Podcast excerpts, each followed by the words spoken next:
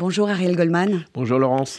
Nous sommes en plein cœur euh, de la campagne pour la Tzedaka, hein, cette campagne de dons en faveur des plus démunis, des plus fragiles d'entre nous. Il faut rappeler à nos auditeurs l'importance de participer à cet élan de solidarité, car c'est cela qui permet à toutes les associations euh, fédérées par le FSU de fonctionner tout au long de l'année. Oui, euh, tout à fait. De la réponse financière qui sera donnée pendant cette campagne euh, dépend notre réponse en aide, en termes d'aide aux plus défavorisés en France, dans la communauté, puisque c'est quasiment le budget de l'action sociale du Fonds social qui est décidé en fonction du résultat de la collecte de l'appel national pour la Tzedaka. Donc c'est une responsabilité, c'est une responsabilité pour nous euh, en fin de campagne de décider à qui nous allouerons, à qui nous n'allouerons pas. Et c'est une responsabilité pour chaque auditeur, pour chaque donateur, pour chaque donateur potentiel, de savoir s'il va donner un peu beaucoup ou beaucoup plus. Et j'ai tradition de dire que euh, le don, le bon don, c'est celui qui fait mal. On le dit toujours, parce qu'un don, un petit don, euh, c'est facile. Alors, cette année, effectivement, est particulière. on a tous le cœur lourd. On a tous la tête ailleurs on a tous ces images en tête, on va en reparler. Mais pensons à ceux qui sont en difficulté, qui ne peuvent pas manger, qui ne peuvent pas se nourrir, qui ne peuvent pas se chauffer. C'est de cela dont nous parlons avec l'appel pour la Tzedaka. Ce n'est pas du superflu. Pensez à eux, pensons à eux. Eux aussi ont les mêmes problèmes. Eux aussi ont le cœur lourd. Eux aussi ont entendu ce qui s'est passé le 7 octobre. Eux aussi ont ces images en tête. Eux aussi mais eux, ils vivent dans des quartiers difficiles souvent. Ils vivent dans des situations précaires, dans la difficulté. Alors ils ont la double peine. Eh bien, nous, nous devons faire la double action. Euh, l'action de les sortir de cet isolement, de faire ce que fait le Fonds social depuis des dizaines d'années, c'est de leur offrir un parcours d'assistance, un parcours d'accompagnement. Et pour cela, eh bien, il n'y a qu'une seule solution, c'est de donner à l'appel pour la Tzedaka. Et j'ajoute qu'en ce moment, beaucoup de gens veulent faire plein de choses. On se dit, parce que quand on est mal, on se dit qu'est-ce qu'on peut faire? L'action est un moteur, l'action est un catalyseur. Ben, qu'est-ce qu'on peut faire Pour l'instant, c'est de donner pour que cette campagne, on reviendra sur Israël, il y aura encore des besoins pour Israël, mais qu'on fasse un focus sur les besoins franco-français. Et là, ce sont des dizaines de milliers de personnes à travers la France hein, qui sont soutenues et accompagnées par le FSU, des familles, des personnes isolées, des, personnes en situation de handicap, des personnes âgées également. Mm. Oui, on donne souvent des chiffres. On dit qu'on a servi 420 000 repas. Mais derrière ces chiffres, il y a des personnes, derrière les pourcentages du seuil de pauvreté, qu'il soit national ou euh, de la communauté, c'est à peu près le même. Il y a des femmes, il y a des hommes, il y a des enfants, il y a des vieillards, il y a des personnes que nos services connaissent, que nos services rencontrent tout au long de l'année. Et l'une des particularités de la Tzedaka dans la tradition, hein, ça remonte à Maïmonide, c'est que celui qui donne ne sait pas à quelle personne il va donner, et la personne qui reçoit ne sait pas quelle personne lui a donné. C'est le don en secret. Mais les services sociaux, évidemment, par nécessité, ont les dossiers, étudient les dossiers et vont vers ces personnes qui ont des visages, évidemment, qui sont des, êtres humains avant tout. Harry Goldman, le, point d'orgue de cette campagne de la Tzedaka, c'est, comme le veut la tradition, le grand spectacle sur la scène du Palais des Congrès. Ça sera mardi prochain, 12 décembre. Quel est l'enjeu de cette soirée, justement, dans ce climat très difficile que nous traversons? J'ai remarqué depuis euh, le 7 octobre, en tout cas depuis qu'on a repris les, rassemblements, les soirées, les dîners, je l'ai vu au cours du dîner des parrains, je l'ai vu encore hier soir euh, à une soirée pour le Yad Vashem, les gens ont besoin d'être ensemble, ont besoin de se retrouver. Alors là, euh, évidemment, on va se retrouver au Palais des Congrès. Là aussi, je pense la tête moins légère que d'habitude, le cœur un peu plus lourd, mais dans l'union. L'union sacrée, euh, solidaire plus que jamais, c'est l'affiche que nous avons euh, euh, avec le slogan de cette année pour l'appel national pour la Tzedaka. Je crois que nous serons solidaires plus que jamais au Palais des Congrès joyeux dans une joie teintée de tristesse, parce qu'encore une fois, euh, il y a tous ces événements, il y a toutes ces images, il y a tous ces messages, il y a toutes ces familles que nous connaissons, euh, qui sont parfois des membres de notre famille, qui sont euh, touchés directement ou dont les enfants sont sur le front, parce qu'il faut en parler de cela aussi. C'est aussi un, un sujet de préoccupation. Mais nous y serons parce que c'est la tradition et parce qu'aussi c'est important de montrer à nos adversaires, à nos ennemis, à tous ceux qui veulent nous détruire, année après année, on va bientôt fêter Hanouka, c'est tout le thème, eh bien que nous sommes là, que nous sommes debout, que nous continuons notre vie, parce que c'est cela aussi le message du peuple juif. Euh, Ariel Goldman, les juifs du monde entier célébreront à partir de demain soir euh, la fête de Hanouka. Le ministre de l'Intérieur, Gérald Darmanin, a appelé les préfets à une extrême vigilance et au renforcement de la sécurité au cours, autour pardon, de nos synagogues. Est-ce que ça fait partie des recommandations que fait régulièrement le ministre de l'Intérieur euh, à l'approche des fêtes juives ou est-ce que vous avez connaissance d'une menace particulière qui pèserait sur la communauté juive française? Ça fait plus de dix ans que nous sommes une cible. Nous le savons depuis Toulouse euh, avec l'hypercachère. Donc euh, les services de police et les services de renseignement sont très attentifs. Il y a une menace permanente et la communauté juive, tout comme les journalistes, tout comme euh, certains corps de la nation, sont des cibles. donc le ministre de l'Intérieur a ses bonnes raisons, alors que nous sommes en urgence attentat, de faire ses recommandations.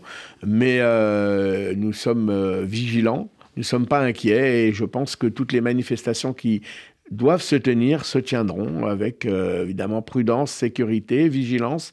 Et je voudrais saluer les forces de police. Il y en a qui euh, critiquent à longueur de journée euh, les forces de police et nous, on a pris l'habitude depuis ces dernières années, surtout depuis l'hypercachère, hein, de les remercier, de dire merci aux autorités parce que effectivement, nous pouvons réaliser nos événements grâce au SPCJ, bien sûr, mais aussi euh, et surtout à la police nationale. Euh, le ministre de l'Intérieur, Gérald Darmanin, n'a pas publié de nouveaux chiffres des actes antisémites commis sur notre sol depuis le 7 octobre. Ça fait deux semaines. Euh, on en était à 1500, plus de 1500 actes recensés. Est-ce que ça veut dire que la situation s'est un peu apaisée, calmée? Non, je ne le crois pas. Euh, j'entends, moi, des actes euh, réguliers, puisque nous avons aussi nos, sources. Euh, je pense qu'il y a aussi eu des, des, agendas un peu différents et peut-être une stratégie de communication différente aussi, mais ces chiffres ont augmenté nécessairement et c'est une vague qui continue. on le voit bien d'ailleurs sur les réseaux sociaux, chacun à titre personnel ou d'une manière générale, il y a une, parole qui s'est libérée. il y a vraiment une réaction, je dirais, d'appropriation en quelque sorte. On a le droit euh, de soutenir telle ou telle cause. On a le droit de se sentir attristé à l'image euh, des bombardements. Euh, moi, je, comprends, hein, mais, mais les, les, actes antisémites dans les écoles, dans les lycées, les rassemblements à l'université, on, en parlait il y a quelques jours, avec des thèmes violents, en accusant Israël de génocide, et puis ces manifestations avec Israël assassin. Bon, tout cela, c'est un climat, et ça se traduit par des actes antisémites au quotidien, et qui n'ont pas baissé. Alors, je n'ai pas de chiffres plus précis que ce que vous venez de donner, mais c'est une vague qui n'a pas diminué. Alors vous parliez euh, des universités. Demain soir, à l'université Paris-Dauphine, doit se tenir une réunion à l'initiative d'un comité Palestine de Paris-Dauphine. Hein. L'université Dauphine, c'est à Paris, dans le 16e. Et ce comité a publié un communiqué où il est question comme vous venez de le dire, de génocide du peuple palestinien par Israël, d'apartheid, et ils appellent à soutenir les campagnes de boycott de l'État euh, sioniste. Euh, que peut-on faire et comment réagir face à cet activisme politique dans le monde étudiant aujourd'hui? Je crois savoir que l'Union des étudiants juifs de France a déjà saisi euh, le ministère de l'enseignement supérieur et de la recherche. Euh, je crois aussi que les autorités de police, notamment la préfecture de police, euh, regardent ce qu'il est possible de faire, même si la police de l'université appartient à l'université. Hein. les universités en France, c'est un monde à part avec une autonomie de chaque université. Ça remonte à plusieurs dizaines d'années. mais c'est vrai que de tels appels sont dangereux parce qu'ils peuvent donner des idées on a encore une fois le droit de soutenir la cause palestinienne, mais il y a des mots qui sont faux et qu'on n'emploie pas. Génocide, on ne l'emploie pas. On peut l'employer, mais c'est faux. Euh, ce n'est pas un génocide qui est en train d'être mené. C'est une lutte de survie d'Israël qui a été durement attaquée, qui a été durement frappée, et il n'y a aucun génocide. Il n'y a aucune épuration ethnique. C'est une, communication euh, du Hamas d'utiliser ces termes qui est reprise largement par l'extrême gauche et notamment par les élus de la France insoumise, eh bien, c'est de l'irresponsabilité parce qu'on voit très bien que dans des esprits faibles, cela peut entraîner des passages à l'acte. On a vu, on va en parler peut peut-être dans l'attentat de samedi soir au quai de Grenelle et dans le 15e, euh, dans le 15e c'est le quai de Grenelle et dans le 16e. Eh bien, on a vu que l'auteur, euh, qui n'est même plus un auteur présumé puisqu'il a reconnu puis qu'il a été arrêté pratiquement en, en Il va être déféré euh, aujourd'hui, hein, qui va être déféré aujourd'hui, eh bien, il s'est revendiqué de cette cause. Et quand je dis cela, c'est parce que effectivement, il voit des abus de langage, il voit des expressions, il voit de la violence verbale. Eh bien, la violence verbale, oui, elle conduit à la violence physique. C'est un fait. Euh, ce terroriste euh, euh, franco-iranien, qu'est-ce que, que, peut-on dire de son profil? Et là, je m'adresse à, l'avocat que vous êtes et qui connaît bien ces sujets. Il a déjà été condamné dans le passé pour des proches d'attentats. Il souffre de problèmes psychiatriques. Est-ce que finalement, on peut dire que c'est pas le cas de tout ou partie de ceux qui passent à l'acte? Bah, Ce qui est flippant, j'allais dire, mais ce qui est très inquiétant et qui fait froid dans le dos, c'est qu'effectivement, les terroristes sont devenus des monsieur tout le monde. Mais c'est un système. Moi, je me souviens quand j'avais plaidé dans le procès Mera contre Abdelkader Mera, le frère de Mohamed Mera, euh, pour euh, la famille Sandler, euh, eh bien, il y avait un développement sur cette notion de taquilla. Cette taquilla, c'est de, la dissimulation, de se cacher. On sait que les terroristes, souvent, pour voyager discret, se coupaient les cheveux, se coupaient la barbe, se parfumaient, choses qui sont interdites. Sa mère a dit qu'il avait bu de la bière, mais le terroriste Koulibaly de l'hypercacher avait bu de la bière également. Voilà, et je crois me rappeler que Mera aussi était allé en boîte de nuit et avait bu la veille. Donc il y a toute cette euh, dissimulation. Et moi, ce qui me fait euh, le plus peur, c'est que euh, c'est cette rhétorique, cette inquiétude de dire ah oui, parce qu'il y a le conflit à Gaza, il y a une importation, il y a des actes terroristes. Non, c'est pas ça la vérité. La vérité, c'est que le terrorisme palestinien est la matrice du terrorisme moderne, oui, et que quand il y a un acte euh, en France, c'est la même chose que quand il y a un acte en Israël, à Bali ou euh, aux États-Unis. C'est une internationale du crime qui s'est mise en place euh, et elle frappe partout. Alors elle frappe maintenant un peu plus intelligemment. Vous savez, les terroristes, ils s'adaptent. C'est comme les, les, délinquants s'adaptent. Les terroristes, c'est des délinquants avant tout. Avant d'être des malades mentaux, c'est des délinquants, parce qu'on se dit souvent, on met la psychiatrie au milieu eh bien, les délinquants savent s'adapter et donc ils savent passer en dessous des radars de la police. Et le travail des autorités, c'est de faire en sorte euh, de pouvoir les débusquer. Mais il y a des trous dans la raquette et on, le voit, il y a des, buts qui, sont marqués par, euh, par le mal, comme ce fut le cas euh, samedi soir.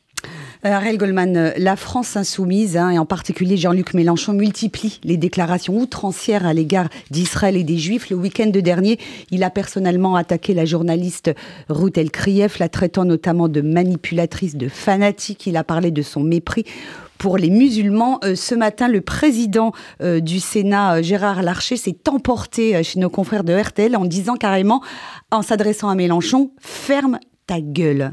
Est-ce que comment bah. vous accueillez ce genre de, de, bah. de, réponse? C'est fatal. Enfin, je pense que le président Larcher a dit ce que beaucoup de Français, de Françaises et de Français, euh, qu'ils soient juifs ou non juifs, c'est pas la question, ont envie de dire à Jean-Luc Mélenchon et à ses amis, à ses sbires, j'allais dire, parce que euh, ça fait un moment qu'il y va crescendo.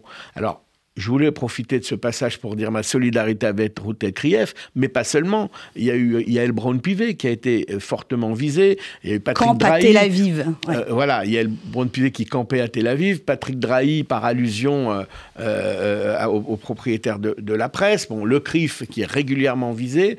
je crois qu'à un moment donné, il faut dire ça suffit. Moi, je pense et j'espère que le tweet de Mélenchon sera l'équivalent du point de détail de Jean-Marie Le Pen, c'est-à-dire le début de la fin pour sa carrière politique. Je crois qu'à un moment donné, il faut dire qu'il y a des choses qui ne se font pas. Mais c'est avant tout à ses camarades, à son parti de le dire. Euh, ce qu'a exprimé de façon très imagée et très verte le président de l'Archer, le président Larcher, on le ressent. Mais j'aimerais, et je pense aussi, que beaucoup de ses camarades de la France insoumise, dont certains sont euh, des républicains, eh bien, devrait lui dire aussi ferme ta gueule et devrait surtout lui dire dégage. Est-ce que euh, vous considérez, comme euh, Gérald Darmanin, que cette déclaration a, mis une cible dans le dos à Ruth Krief, l'a désigné justement à, toute cette bah mouvance islamiste qui est prête à passer à bah, l'acte Quand on dit manipulatrice, non. Mais quand on dit que c'est quelqu'un qui déteste les musulmans, ce qui en plus est faux, parce que tout le monde, euh, mais qui méprise les musulmans, pardon, ce qui est archi faux, tel Krief, elle, elle a rappelé son enfance au Maroc. Bien sûr, et puis elle a toujours euh, fait preuve d'ouverture. Enfin bon, il suffit de, de, la suivre euh, pour le savoir. donc quand effectivement on dit que c'est quelqu'un qui méprise les musulmans, eh bien on la désigne à la vindicte des musulmans.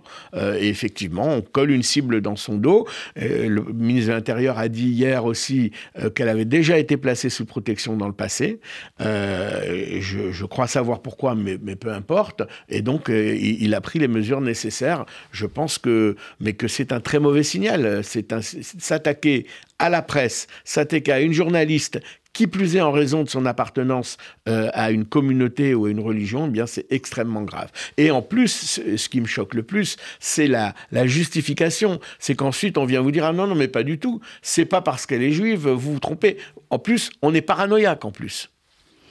Euh, il nous reste cinq minutes, Ariel Goldman, pour parler de la situation en Israël et, du sort des otages. Il en reste encore 138, dont 17 femmes et enfants entre les mains du Hamas et de ses affiliés euh, à Gaza, on, a appris hier soir que les otages euh, auraient été drogués juste avant leur libération pour avoir l'air heureux et souriant devant les caméras de de télévision. On est, on est vraiment euh, dans le pire de la stratégie de propagande du Hamas. Et pourtant, ça marche, Ariel Goldman. C'est ça qui paraît fou. Comment, comment vous l'expliquez?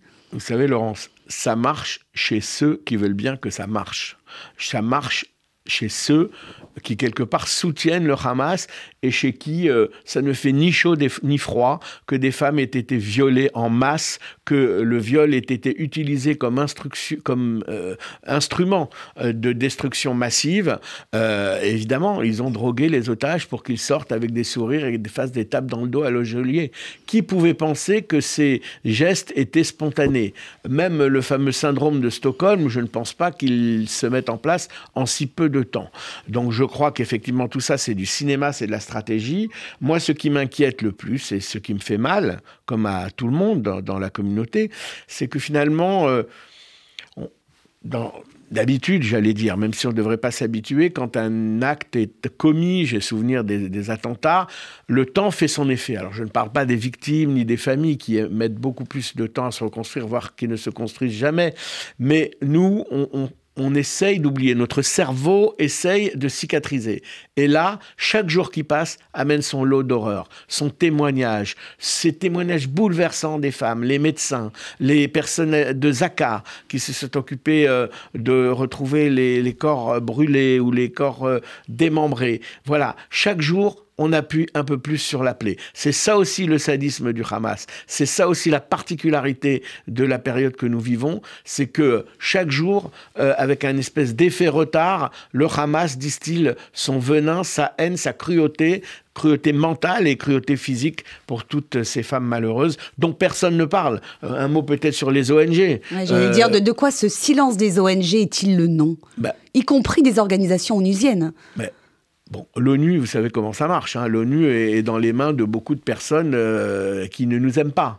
Euh, la Chine euh, est pas brillante, l'Iran, la Libye, dont on se souvient qu'elles avaient hérité de, la, de la Commission des droits de l'homme. Donc ça, c'est tout un programme déjà. il y a le silence de toutes ces associations de femmes au niveau international. Il y a ce silence de la Croix-Rouge. On a vu que du bout des lèvres, la présidente a parlé des otages.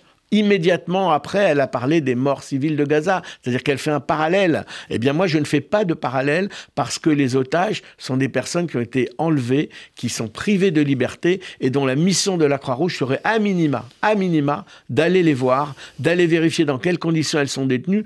Il y a même une personne qui a témoigné qu'on refuse de donner des médicaments, que la Croix-Rouge refuse de transmettre des médicaments. On est au summum, mais bon, vous savez, euh, vos parents ont vécu la guerre, la Croix-Rouge n'a jamais brillé euh, par son, aide envers les Juifs qui souffraient. Allez, il nous reste une minute et 30 secondes, Ariel Goldman, pour que vous nous délivriez votre message en cette veille de Hanouka, qui, rappelons-le, c'est la fête des Lumières dans notre tradition, mais également la fête du miracle de Hanouka. Mais je, oui, je crois que euh, ce qui nous fait tenir, nous, depuis des millénaires, c'est qu'au milieu de la nuit, il y a une lumière. Vous voyez, Shabbat prochain, on va lire, euh, le samedi, on lit la, la paracha, c'est un morceau de la Torah. On va lire l'histoire de Joseph. Joseph, c'est l'enfant chéri de son père. Il est jeté dans un puits par ses frères, puis il est jeté en prison en Égypte, et puis s'en sort. Ça aussi, c'est un signal d'espoir. Hanouka, c'est la nuit, ça tombe en plein cœur de la nuit, au plus fort de la nuit de l'hiver. Mais dans cette nuit, il y a une petite flamme. Cette petite flamme, c'est l'espoir du peuple juif. C'est ce qui nous fait tenir, c'est notre fil rouge, et c'est ce qui nous maintiendra haut et fort, droit, debout, droit dans nos bottes. Merci euh, Ariel Goldman, président du FSJU et de la Fondation du judaïsme français. Merci, Merci d'avoir répondu à nos questions et de très bonnes fêtes à vous.